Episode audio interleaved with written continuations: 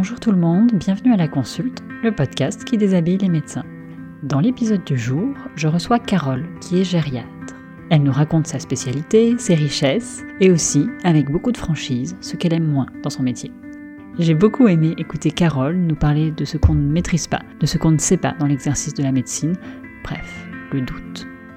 Et Carole a également accepté de raconter ses expériences de retour au travail après des absences prolongées, et nous avons évoqué la question du temps partiel. Je vous laisse découvrir le parcours de Carole. Bonne écoute. Bonjour Carole. Bonjour Anne-Lise. Je suis ravie de te recevoir à la consulte aujourd'hui. De même. Pour commencer, est-ce que tu pourrais te présenter s'il te plaît? Eh bien écoutez, oui, euh, je suis Carole, j'ai 35 ans, euh, je suis médecin gériatre hospitalier au niveau professionnel. Et au niveau personnel, je suis mariée et maman de deux enfants dont un petit garçon euh, qui est arrivé il y a trois mois. Autant vous dire que je ne m'ennuie pas en ce moment. eh ben, merci mille fois d'être là et de me donner un petit peu de temps alors. Et, je suis très contente de te recevoir encore une fois. C'est sympa. Je, suis très curieuse. on va commencer directement dans le vif du sujet. Oui. Comment on fait pour devenir gériatre? Et plus précisément à quel moment on a l'idée d'être gériatre? Parce que j'ai quand même l'impression qu'on vit dans un monde où les vieux, on les aime de loin, où la gériatrie c'est pas forcément une spécialité qui est très connue et très mise en valeur mhm. quand on n'est pas dans le milieu médical surtout. Mhm. Et du coup, comment toi, à un moment, tu t'es dit ah, je vais être gériatre Bah écoute, Annelise, je pense que tu as tout dit. Euh, les vieux, a priori, on les aime bien de loin. Et donc moi, euh, si tu veux, euh, c'était pas une vocation euh, au départ. Hein. C'était en fait un concours de circonstances. Je devais faire un stage pour valider la médecine polyvalente. Il y avait de la gériatrie. J'étais mal placée pour choisir parce qu'en fait, on choisissait tantôt en ordre alphabétique, tantôt en ordre anti-alphabétique. Et moi, je suis plutôt de la fin de l'alphabet. Et puis je me suis dit, bah, je vais aller en gériatrie parce que ça valide le stage, ça me permettra de réviser un peu toutes les spécialités parce que les personnes âgées, elles ont un peu de tout, visiblement. Et surtout, c'est à côté de chez mes parents.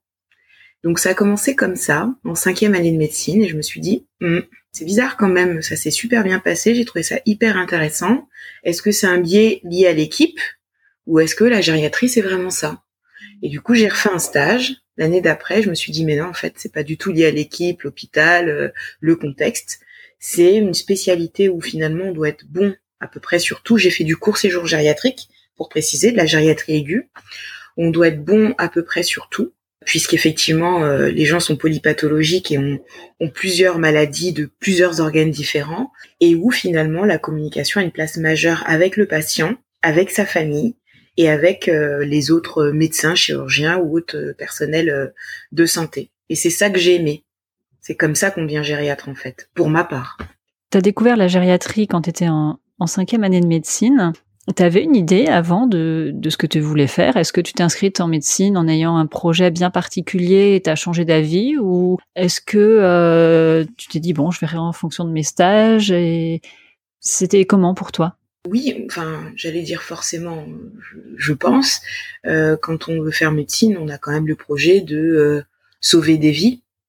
Donc effectivement, j'étais partie sur cet objectif-là.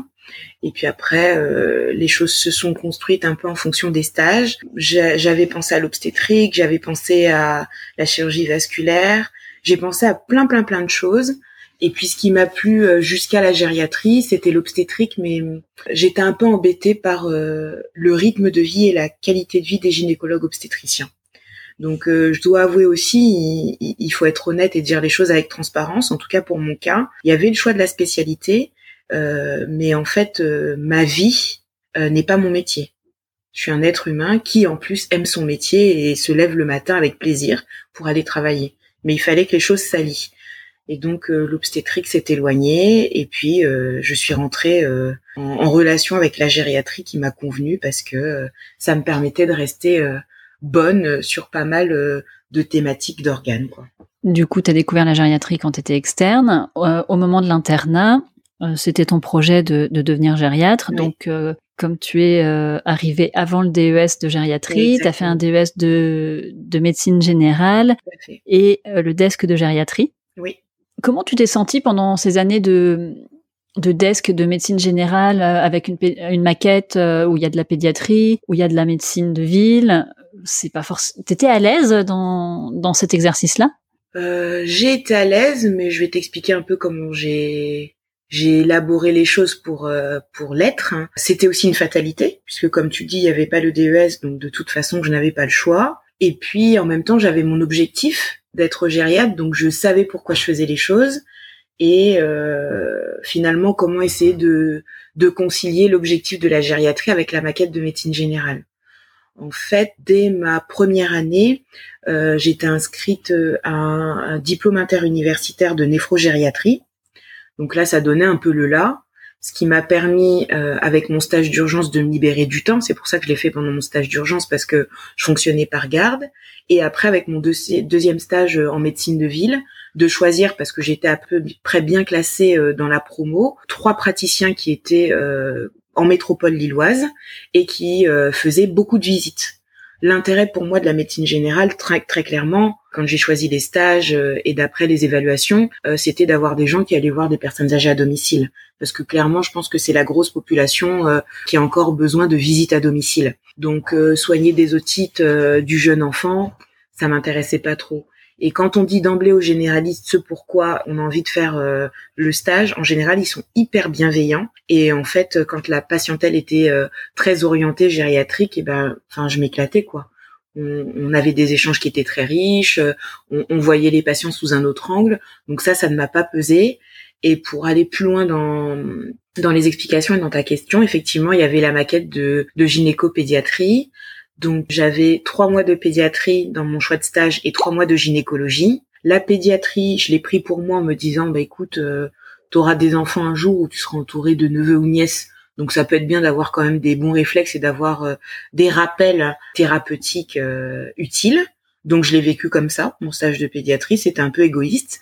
Et mon stage de gynéco, bah, je me suis présentée un peu avant en expliquant mon projet et en disant je ne suis fermée à rien, mais clairement la salle de naissance, euh, la pose de stérilet, euh, c'est une perte de temps pour moi.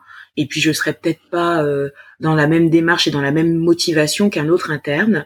Donc si avec d'autres ça se compense, moi je veux bien faire moins de salles et puis plus de consultations.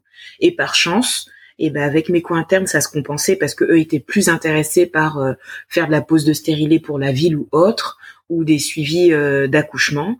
Et moi, je me suis retrouvée à faire énormément de consultations et avec une gynéco qui fait de la chirurgie oncologique. Donc finalement, j'ai beaucoup, beaucoup appris au niveau oncologie, ce qui m'a été très utile après dans ma pratique en gériatrie auprès de mes patients âgés. Hmm, c'est très intéressant et je pense très inspirant cette façon que tu as eu euh, d'aller chercher dans tes stages ce qui pouvait être utile dans ta pratique euh, future et de laisser le reste aux autres. Exactement. Mais parce que les autres étaient euh, étaient flexibles aussi et et puis sympathiques. Non, ça a été une discussion ouverte et finalement j'avais un peu peur. Je me suis dit je vais le faire dès le début parce qu'autant être clair dès le début. Et en fait, euh, ça l'a fait. Je pense que je suis tombée avec les bonnes personnes euh, pendant ce semestre de gynécopédiatrie. Donc ça l'a fait. Tu l'as évoqué très brièvement, tu as dit que toi, tu t'étais passé en stage en, en cours séjour gériatrique, mais la gériatrie, c'est quand même beaucoup plus vaste que le cours séjour gériatrique. Tu as eu des expériences dans d'autres types de services euh, gériatriques. Tu avais vraiment envie du cours séjour gériatrique et pourquoi le cours séjour gériatrique te plaît particulièrement? Alors, pour être tout à fait honnête, dans mon parcours, en tant qu'interne et en tant qu'externe, j'ai surtout fait du court séjour gériatrique. Donc c'est ce qu'on appelle euh, les unités gériatriques aiguës. Donc euh, pour ceux qui nous écoutent et qui ne sont pas euh, dans la santé, c'est quand les patients viennent des urgences ou après un passage en réanimation quand ils sont vraiment pas bien et qu'il y a encore une enquête éventuellement sur certains diagnostics ou qu'on doit stabiliser le patient avant de lui permettre de soit rentrer chez lui ou d'aller en convalescence. Donc c'était ce côté un peu enquête, euh, euh, hiérarchisation des problématiques qui m'intéressait. Mais euh, pendant mon assistanat, j'ai eu la chance de balayer tout ce qu'on appelle la filière gériatrique. Donc la gériatrie aiguë dont je viens de parler, ce qu'on appelle le soin de suite réadaptation, ce que les gens de la population générale appellent la convalescence, mais c'est vraiment euh, la convalescence. Il y a un petit côté un peu passif, je trouve, dans ce mot. Euh, le SSR, c'est vraiment le, patient est acteur. Par exemple, après une prothèse de hanche, ben faut se lever, faut réapprendre à marcher, faut gérer la douleur après l'opération et permettre à la personne de, de rentrer euh, chez elle. Donc j'ai fait du SSR aussi qui m'a beaucoup plu et qui permet aussi de euh, finaliser peut-être les petites frustrations de la gériatrie aiguë où on pose des diagnostics, on hiérarchise ce qu'on peut faire dans un temps imparti et puis après on passe la main aux gens qui font du SSR. Et j'ai fait aussi un peu de ce qu'on appelle euh, d'unité de soins de longue durée pour simplifier un peu. C'est une sorte euh, d'EHPAD hospitalier où les gens ont des problématiques de santé un peu plus costauds et nécessitent de vivre dans un milieu médicalisé et là, euh, ça m'a beaucoup moins plu. Aujourd'hui, je sais que euh, je ne suis pas un gériatre pour ce qu'on appelle euh, le long séjour, cette phase d'après où on arrive dans le lieu de vie des patients, même s'ils vivent à l'hôpital. Et je me définis plus comme un gériatre d'aigu, parce que c'est ce que je sais faire et ce que j'ai le plus fait. Mais le SSR, j'aime beaucoup parce que ça permet de continuer à suivre son patient sur une temporalité un peu plus longue. La gériatrie aiguë, on va dire que c'est une quinzaine de jours maximum, et le SSR, ça peut durer un mois, quoi. Donc c'est un peu plus, comment dire, gratifiant au niveau euh, de l'évolution du patient et, et, des conséquences en fait des soins qui ont été euh, mis en place initialement. Ouais, en SSR, tu as le temps de voir euh, les évolutions du patient. Et alors, je te rejoins, mais alors 12 milliards de fois, je pense qu'on ne devrait même plus employer le terme convalescence tellement c'est connoté. je me repose dans un lit. Alors que euh, le SSR, c'est vraiment, euh, c'est vraiment quelque chose qui, qui demande au patient d'être très actif mmh. dans sa prise en charge. C'est lui qui fait les séances de kiné, c'est pas le kiné en fait. Si tu devais citer vraiment les, trois choses que tu aimes dans ton métier, pour lesquelles tu as envie de te lever le matin et, et de retourner dans ton service, c'est quoi que tu aimes, toi? Alors, trois choses. Alors, je dirais quand même au début le service médical rendu, quand on fait son métier et, qu'on le fait avec passion et qu'on est médecin, je pense que c'est pas question d'ego, mais on est là pour qu'au final les gens aillent bien. Donc quand on, on sait que la veille, euh, on a changé de thérapeutique et ben on a envie de savoir euh, si ça a fonctionné, si la personne va mieux. Quand on sait la veille qu'on prépare la sortie de quelqu'un qui est arrivé dans un contexte très difficile et qu'aujourd'hui cette personne va en SSR ou rentre chez elle, on a envie de se lever le matin et de lui dire au revoir, bonne continuation et au plaisir de ne pas vous revoir quoi. Donc euh, ça c'est quand même une des premières motivations le matin pour aller à l'hôpital. La deuxième motivation qui va vous sembler un peu bizarre en écoutant euh, ce podcast, j'irais, ce sont les collègues. Moi, j'aime ce métier et je le pratique à l'hôpital parce que je ne suis pas seule, parce que j'aime bien euh, m'entourer d'une équipe euh, avec laquelle je m'entends bien et avec laquelle on est sur les mêmes bases, on va dire éthiques et médicales pour soigner les patients. Donc euh, je suis contente de me lever le matin parce que euh, je sais que euh, tel jour c'est telle aide-soignante qui est là et qu'avec elle on a plus tendance à travailler cette dimension-là du soin parce que elle l'aime bien, parce que je serai avec telle infirmière ou parce que je serai avec tel collègue ou que j'ai tel collègue à aller embêter pour demander un avis pour un de mes patients et qu'il faut surtout pas que j'oublie. Donc je dirais que la deuxième dimension c'est le travail d'équipe et puis la troisième dimension c'est je dirais en tant que gériatre ce qu'on apprend très vite c'est l'humilité il y a plein de choses qu'on a en tête pour son patient. Il y a plein de choses théoriques qu'on hiérarchise à notre manière. Et puis parfois, le patient, la famille, la vie, le contexte, bah, nous rappellent que euh, malheureusement, la médecine, c'est pas toujours une science exacte, qu'il y a des paramètres qu'on ne maîtrise pas et que euh, parfois on propose et que c'est le patient qui dispose ou malheureusement que c'est son corps qui dispose. Et du coup, je suis quand même contente de me lever le matin pour ce troisième point qui est quand même un peu frustrant parfois, mais qui rappelle qu'on n'est pas des machines et que 2 plus 2, ça fait pas toujours 4. Et je trouve que c'est, c'est bien d'avoir cette petite part d'aléa qui fait que euh, on, on, peut difficilement rentrer dans la routine, j'ai l'impression, dans mon métier. C'est cette petite part d'aléa qui oblige à être euh, inventif, créatif, ou qui oblige à, à, à réfléchir et à ne pas appliquer bêtement une méthode. Exactement. Et est-ce qu'il y a des choses que t'aimes pas dans ton métier? Clairement. Il faut être honnête, hein, bien sûr qu'il y a des choses que j'aime pas. Il faut que j'en cite trois aussi ou là je. euh, je sais pas si trois c'est beaucoup ou pas assez. Euh, choisis le nombre.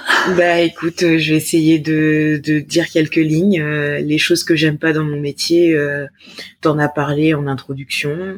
C'est que c'est un métier qui est peu connu. Mais parfois, que ça soit même nos confrères médecins ou euh, les gens de la population générale, pensent connaître notre métier, nous mettent d'emblée dans une case avec des fonctions qui sont pas les nôtres. Et là, faut sortir les griffes, quoi. le court séjour gériatrique, c'est pas un endroit où on met un parent, une famille, un ami, parce qu'on doit partir en vacances et qu'on n'a pas le temps. C'est pas un mouroir. On vient pas en filière gériatrique pour mourir. Donc on a l'impression que certes, euh, on a quand même une dimension de soins palliatifs qui est omniprésente parce que les soins palliatifs, forcément, euh, c'est inhérent à notre fonction de gériatre. On est quand même plus proche de la fin de la vie que le début de la vie. Donc forcément, avec tout ce qui va avec et, tous les aléas des, incidents d'organes qui se rajoutent euh, à nos patients, mais j'aime pas cette dimension de ah ouais, donc du coup tu as des morts tout le temps. Non, je peux passer 15 jours sans avoir de mort dans mon secteur. Euh, on a une vocation quand même à stabiliser les gens et à leur permettre d'aller mieux.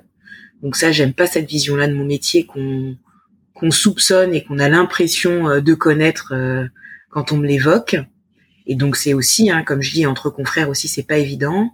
Qu'est-ce que j'aime pas dans mon métier? Ben, J'aime pas tout ce qui va avec, je pense, tout professionnel de santé qui se respecte. j'aime pas quand on me respecte pas. Euh, j'aime pas quand on vient me voir en ayant l'impression qu'on a déjà euh, euh, les réponses aux questions et sans me laisser l'opportunité de, de, de poser des diagnostics différents de ceux évoqués. J'aime pas j'aime pas les gens agressifs. j'aime pas les gens embêtants parce qu'il y en a. Hein, c'est pas l'apanage des sujets âgés. On a l'impression qu'ils sont tous aigris, mais c'est pas le cas. Et parfois, on a des familles qui sont euh, aussi euh, très embêtantes. Après, il y a le côté, euh, bah, j'ai un proche à l'hôpital. À part pour accoucher, on vient rarement à l'hôpital pour de bonnes raisons. Mais je pense qu'il y a une posture, comme partout. Et donc, il y a des gens qui sont embêtants. Donc ça, j'aime pas. Et puis, j'ai pas honte de le dire. moi, je suis un gériatre Bon, j'ai fait un master de neurosciences de la cognition et du comportement parce que j'aime bien cette dimension-là du soin et, de la recherche en gériatrie, mais je suis clairement pas du tout à l'aise avec les sujets âgés qui ont des troubles cognitifs et qui font n'importe quoi. Mais quand je dis n'importe quoi, c'est vraiment n'importe quoi. Le patient qui oublie, euh, qui a des sautes d'humeur, euh, qui peut être géré euh, en, en, réassurance, en bienveillance, ça ne me pose aucun problème. Mais le patient qui a des troubles cognitifs et qui est vraiment hétéro-agressif et qu'il faut en fait aider à redescendre un peu, ça c'est pas ma, ma vocation, c'est pas ma tasse de thé. Je le fais parce que je suis une nature plutôt patiente avec mes patients mais euh, c'est une dimension de la gériatrie que je n'aime pas trop et que je laisse volontiers aux gériatres qui sont friands de ça et qui le font mieux que moi. La psychogériatrie, tant que tu peux déléguer, je le fais avec plaisir. Tu délègues en fait. Je, je n'aime pas ça. C'est une dimension de la gériatrie que je n'aime pas. C'est vrai que pour le coup, euh, tu es peut-être un peu plus, euh, on va dire, protégé euh, en, en court séjour gériatrique parce que de toute façon, le séjour du patient sera plus court. Mm. Et qu'il y a des choses qui pourront être réajustées, qui demandent plus de temps en termes de thérapeutique par rapport au comportement et qui seront plutôt euh, gérées en SSR ou en UCC en mm. fait. Oui, et puis il y a la, après on va pas rentrer dans ce détail-là qui est, euh, on va dire technique, mais il y a la notion aussi de confusion et de troubles cognitifs. Moi j'ai des gens confus, parfois des gens qui vont très bien, mais parce qu'ils ont une infection ou autre, ils sont un peu perdus. Mais on sait que euh, ça a une fin, même si on n'a pas le délai, c'est pas forcément une heure, un jour ou une semaine, ça peut être plus long, mais on sait qu'il y a une finalité et on arrive aussi à justifier le trouble du comportement. Quand on a des gens euh, qui viennent avec euh, des bilans de troubles de la mémoire, qu'ils ont du mal à passer parce que malheureusement ils ont du mal à être attentifs, à être calmes pour pouvoir répondre aux questions et répondre aux tests. C'est c'est c'est pas une dimension du soin avec laquelle je je suis à l'aise. Mais par contre des consultations mémoire, euh, c'est pas mon dada les troubles cognitifs, mais j'en fais avec plaisir. Mais les gens sont plus apaisés, calmes et pas euh, comme nous on dit dans le dans le jargon hétéro-agressifs. C'est-à-dire qu'ils sont pas agressifs envers l'autre, malgré eux. Ils le font pas exprès, c'est malgré eux, mais ils sont pas dans cette euh, dans cette ambiance-là et, et du coup c'est un peu plus serein euh, pour euh, pour prendre soin d'eux. C'est intéressant de, de dire qu'on a le droit de faire une spécialité qu'on adore avec certains aspects qu'on aime un peu moins. Tout à fait. Et alors, il y a un autre sujet que je voulais aborder avec toi parce qu'en préparant l'enregistrement, tu m'as raconté que tu étais partie en voyage pendant longtemps. Oui. Et que là, tu es en congé maternité, comme tu nous l'as dit. Et euh, j'avais envie de te poser la question, comment on appréhende un, un, retour au travail quand on a été absente longtemps? Est-ce que tu as l'impression d'avoir oublié toute la médecine? Est-ce que ça te stresse? Enfin, est-ce que ça t'a stressé de retourner au travail euh, en, en, revenant de voyage? Est-ce que là, tu appréhendes le retour au travail? C'est comment de reprendre le travail quand on a arrêté longtemps? Alors donc euh, effectivement comme tu me le dis, on est parti un an et demi à l'étranger avant qu'on ait des enfants. Donc la reprise du travail, la première, c'était ce retour de voyage et pas euh, le, retour euh, d'un congé maternité. Euh, je suis quelqu'un d'assez zen, qui stresse très rarement ou vraiment dans des situations où vraiment j'ai l'impression que j'ai pas d'issue. Mais je dois avouer que jusqu'au dernier mois avant le retour, j'étais assez zen en me disant oh la médecine c'est quand même comme le vélo, euh, ça s'oublie pas, on a des réflexes, euh, les choses vont revenir. Le dernier mois, j'en menais pas large. Hein. Je me suis dit euh, est-ce que j'aurai encore le même contact avec les patients? Est-ce que certaines habitudes de prescription que je m'étais construites qui étaient de l'ordre du réflexe, est-ce qu'elles vont vraiment revenir? Est-ce que on a la même oreille? Est-ce qu'en auscultant les gens, euh, je vais toujours entendre euh, les bruits euh, qu'il faut, qui sont pathologiques et être réactive suffisamment tôt on, se pose un tas de questions. On a l'impression que, bah, c'est quand même, même si c'est comme le vélo, bah, quand tu reprends le vélo, tu fais pas le tour de France. Tu commences par faire une petite balade. On se dit, bah oui, bah là, le patient qui est devant soi, On n'a pas le droit de faire une petite balade, quoi. C'est pas une promenade de santé avant de faire le Tour de France, quoi. On est, on est censé se lancer tout de suite. Et, ça, c'était une grosse appréhension. La veille, j'ai très très mal dormi, pour être honnête. Je me suis demandé si je serais à la hauteur. Je relisais la semaine précédente euh, mes petites notes parce que j'ai un petit répertoire que j'ai en poche euh, avec des petits protocoles en fait que j'ai j'ai glané à gauche à droite euh, dans des hôpitaux ou des conseils d'autres praticiens que j'avais mis en place. Je me suis dit oh là là, faut pas que j'oublie que j'aime bien faire ça comme ça et pas plutôt autrement. Et puis le jour J, en fait, je me suis posé 50 milliards de questions le mois d'avant, la semaine d'avant, le jour d'avant. Et en fait, le jour J, on est dans le bain on est dans le bain et c'est vraiment comme le vélo. Donc on y va, on ausculte ses patients, on est content. Moi j'étais finalement euh, craintive et j'étais hyper excitée euh, quand j'ai commencé à reposer mon premier stéto, à réentendre tous ces bruits qui n'étaient pas mes bruits ou ceux de mon mari que j'écoutais pour être sûr de pouvoir réentendre le physiologique. Et en fait j'étais hyper excitée et et le soir hyper fatigué parce que c'est une stimulation quand même très particulière, l'écoute de ses patients, l'auscultation, l'échange avec les collègues médecins paramédicaux. J'étais HS, j'avais des maux de tête en rentrant, mais j'étais heureuse et le deuxième jour j'y suis retournée sans aucune appréhension. Après, on réapprivoise un logiciel euh, informatique qui n'est pas celui que j'avais quitté parce que j'ai changé d'établissement. Donc euh, finalement, j'ai eu l'impression que c'est le logiciel qui m'a donné plus de fil à retordre que la médecine en elle-même. Et du coup, euh, là, le retour de congé maternité, t'appréhendes pas? Ben bizarrement, pour ma première, euh, j'ai appréhendé quand même, avec une intensité quand même moins importante que que le voyage, en me disant parce que là, je retournais dans la même structure. Euh, est-ce que je vais retrouver mes bonnes habitudes de pratique? Est-ce que je vais être à l'aise à mon poste de travail? Est-ce que je serai aussi efficace? J'étais passée en temps partiel. Donc le temps partiel, euh, donc c'était 90% dans mon cas parce qu'en gériatrie aiguë, ça me semblait quand même assez compliqué. Dans un premier euh, retour de maternité de ne pas faire le l'examen clinique de mes patients tous les matins et de le déléguer à mes collègues puisque c'est le propre du service de patients qui sont quand même moins stables que, que des patients qui sont en SSR. Et c'était ça mon appréhension, savoir gérer mon temps sur quatre journées et demie et pas cinq. Et au final, ça a été un challenge qui m'a pris quand même bien euh, un mois. Pas l'appréhension de la reprise de la médecine en elle-même et de l'échange avec les collègues qui étaient hyper bienveillants, les collègues infirmières qui étaient hyper bienveillantes aussi, mais gérer mon temps pour, après le déjeuner le mercredi, ne plus retourner dans le service et ne plus avoir euh, laissé de tâches administratives ou médicales à mes collègues qui ont aussi leurs patients à gérer. C'était vraiment ça mon anxiété.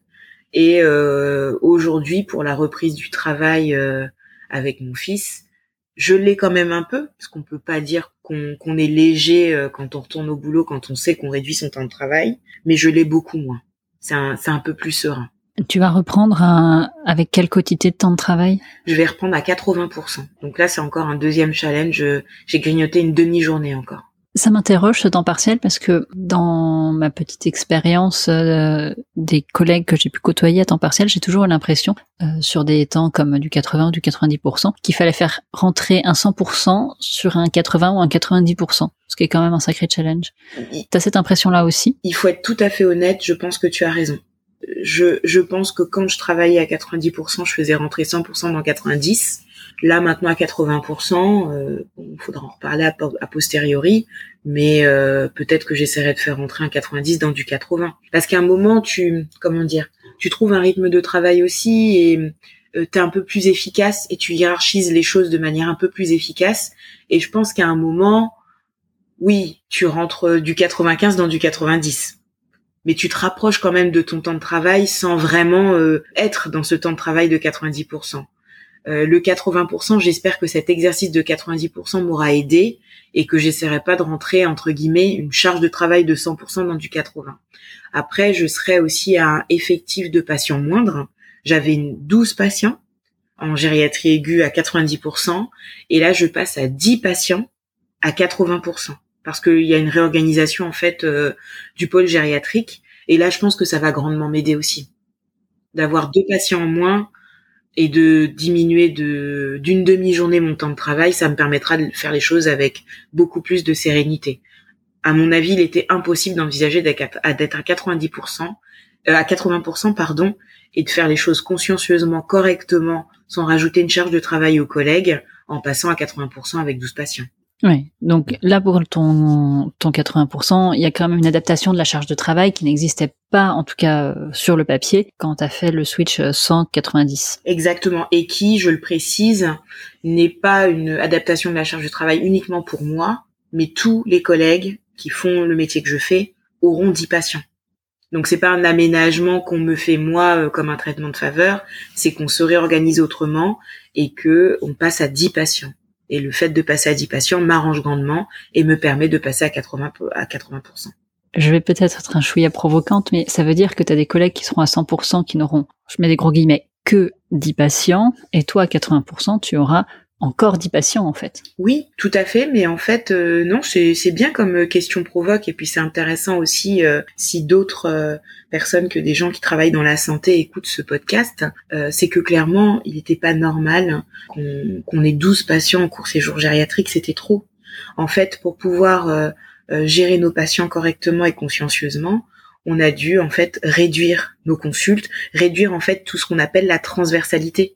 En fait, un médecin à l'hôpital ne, ne fait pas que travailler dans son service, il fait aussi d'autres choses, des consultations, ce qu'on appelle de l'hôpital de jour. Quand les gens viennent pour euh, faire des bilans qui restent qu'une journée, il y, a tout ça en fait qui est en jeu et tout ça a sauté pour qu'on puisse euh, se consacrer à nos douze patients.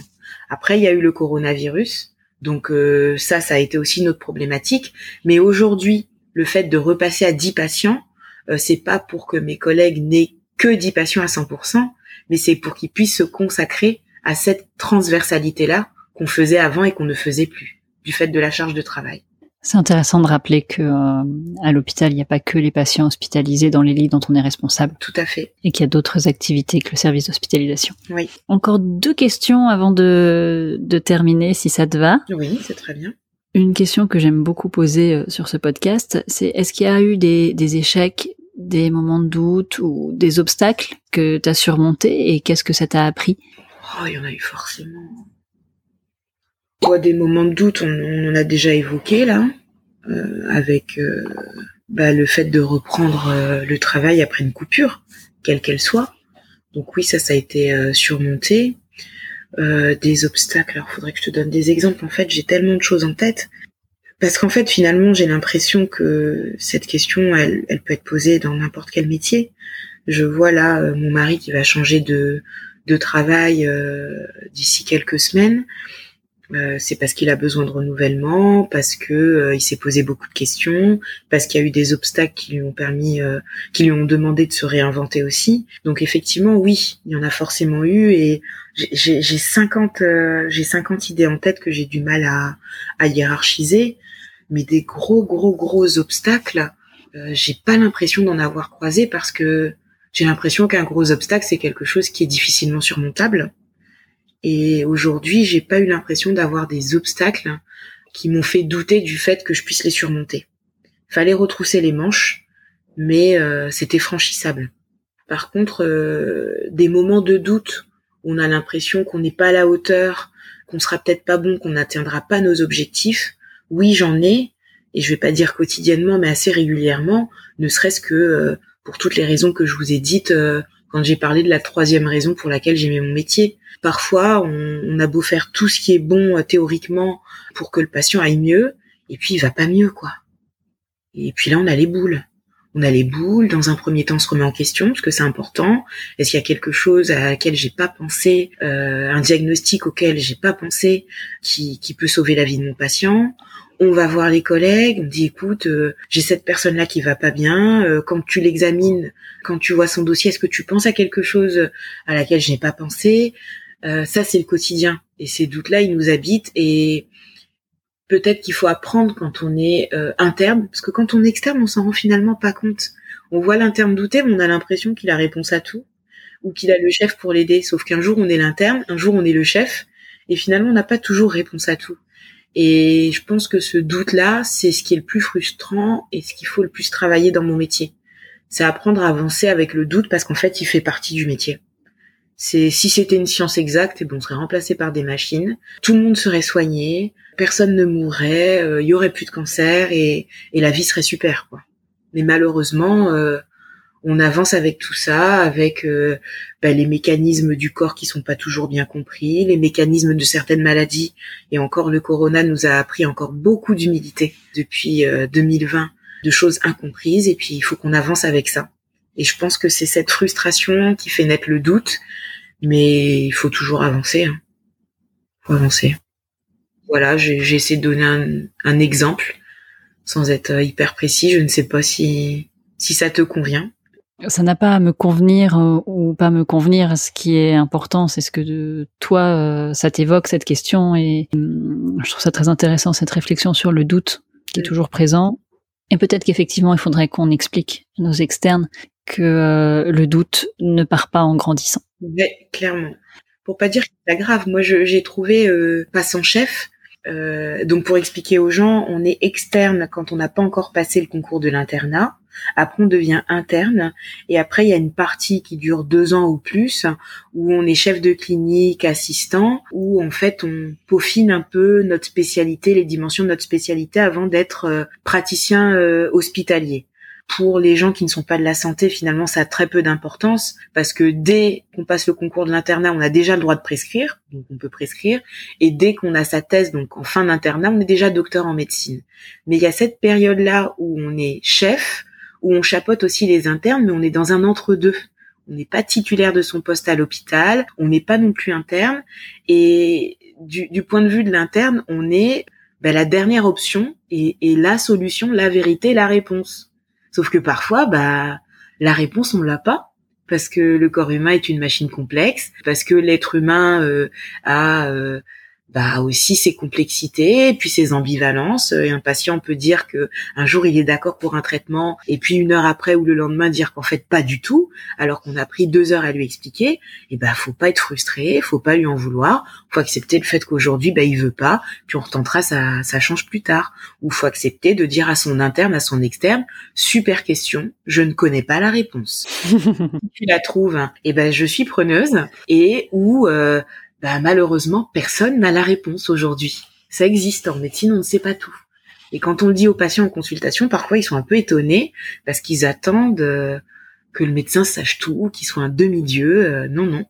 Nous sommes juste des êtres humains et puis on a une compétence qu'on essaye euh, de mettre en pratique, mais on ne sait pas tout. C'est très vrai. Mm-hmm. On va passer à la dernière question. Mm-hmm. Quelle est ta tenue de travail? Alors, ma tenue de travail, on va dire avant Corona et après Corona. ok. Ça a son importance. Hein. Euh, avant le corona, on avait l'habitude d'en rigoler un peu avec les paramédicaux, surtout les infirmiers et les aides-soignants. On avait l'impression que les bactéries, elles étaient uniquement euh, sur le, les, les, paramédicaux et que le médecin était épargné. C'était une grosse discussion avec notre médecin hygiéniste aussi. Donc bien évidemment, je ne portais pas de bijoux à mes poignets, à mes doigts. Mon alliance, je la mettais autour du cou.